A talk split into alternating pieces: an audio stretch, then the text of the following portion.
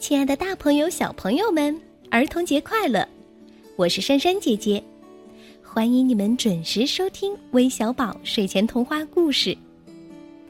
我觉得呀，儿童节不仅是小朋友的节日，也是童心未泯的大朋友的节日。那今天，微小宝要邀请所有的大朋友、小朋友一起过儿童节。我们的主题是“亲亲我的宝贝”。只要把你们亲吻宝贝的照片发给我们，就有机会赢得丰盛的奖品啦！具体参与方式可关注我们的微信公众号进行了解。记住，亲亲照怎么有创意怎么拍，支持率呀肯定高。好了，说了这么多，小朋友们都急着想听故事了吧？那今天点播故事的有两位小朋友，一位叫黄希涵。他说：“他每天都会听我们的故事，想点播《小老鼠忙碌的一天》这个故事。”另外一位小朋友呢，叫付逸轩，他要在儿童节这天给妈妈点播故事。他是这么说的：“珊珊姐姐、橘子姐姐，你们好，我叫付逸轩，我和我妈妈每天晚上都爱听你们的。”微小宝睡前童话故事，儿童节快到了，也是我妈妈生日。我想为我和我妈妈点播一个关于六一儿童节的故事，谢谢啦。那珊珊姐姐就把这个小老鼠忙碌的一天送给黄希涵、付逸轩两位小朋友。并要祝付逸轩小朋友的妈妈生日快乐！一起来听听今天的故事吧。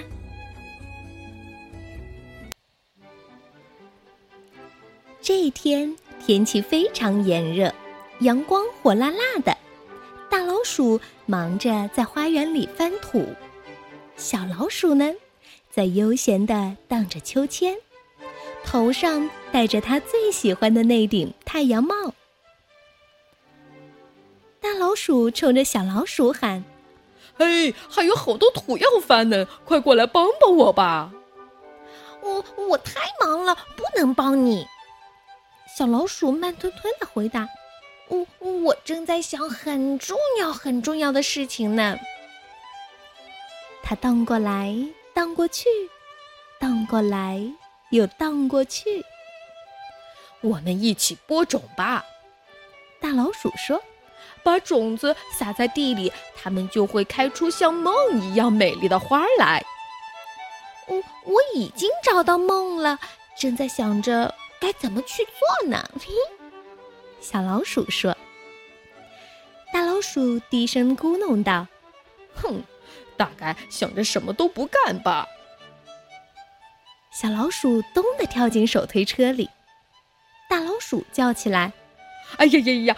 你看，你把稻草弄得乱七八糟的了。可是小老鼠满不在乎的躺在车里，望着天空发呆。哎呦，求求你帮帮忙吧！大老鼠把小老鼠拽到草地上。不行不行，我非常非常忙。小老鼠使劲儿的嚷嚷，一溜烟儿跑到了一边采雏菊去了。大老鼠只好重新收拾杂草。哎呦喂，热死我了！哎呀，他擦了擦额头上的汗，又捶了捶背，拉起手推车，扑通，手推车突然变沉了。原来小老鼠又重新跳了上来。他坐在杂草堆上，把雏菊一只一只的穿起来。哎呀，我推着杂草还不够，还得推着你呀！大老鼠生气了，快给我下来，帮我把杂草扔到垃圾桶里去。小老鼠赶紧把穿好的雏菊挂到脖子上，跳下车。不过，它还是没有去帮大老鼠，而是采来很多三叶草放在花盆里。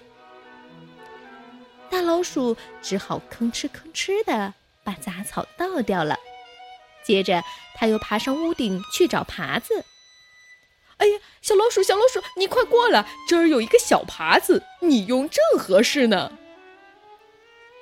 可是空荡荡的，没有回音。大老鼠正准备爬下梯子，小老鼠探出了脑袋：“我我正忙着呢。”他叫道：“我在收集鸟儿的羽毛，实现梦想可不是一件容易的事情呀。”哼，大老鼠嘀咕着：“有梦想就得有行动，真不知道你在干什么。”小老鼠找到了三根雪白的羽毛，把它们带回了家。大老鼠仍然忙个不停。小老鼠，帮我把草莓搬下去吧，他喊道。“嗯，现在不行。”小老鼠说，“我得去厨房拿点东西。”大老鼠只好自个儿把草莓搬了下来。他热得实在受不了了，头也疼得嗡嗡作响。哎呀，这个小老鼠到底在干什么呀？他琢磨着。正在这时，小老鼠突然冲进了花园。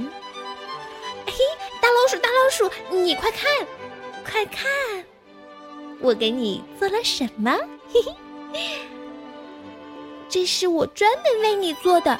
全世界只有这一顶哦！啊，谢谢你，大老鼠戴上帽子。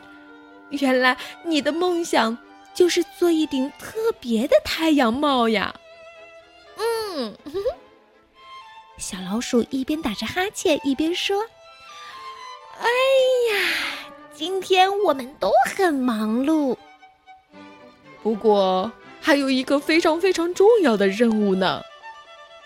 大老鼠说着，拉起了小老鼠的手。非常非常重要的任务，到底是什么呢？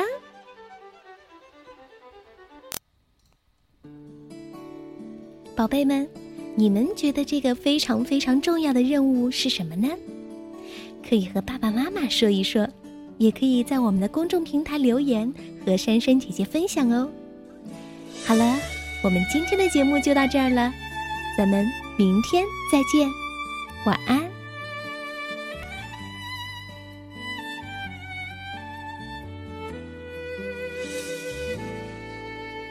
亲亲啊，我的宝贝，我要越过高山。寻找那已失踪的太阳，寻找那已失踪的月亮。亲亲啊，我的宝贝，我要越过海洋，寻找那已失踪的彩虹，抓住瞬间失踪的流星。我要飞到无尽的夜空，摘颗星星做你的玩具。我要亲手触摸那月亮，还在上面写你的名字。啦啦呼啦啦啦啦呼啦啦啦，还在上面写你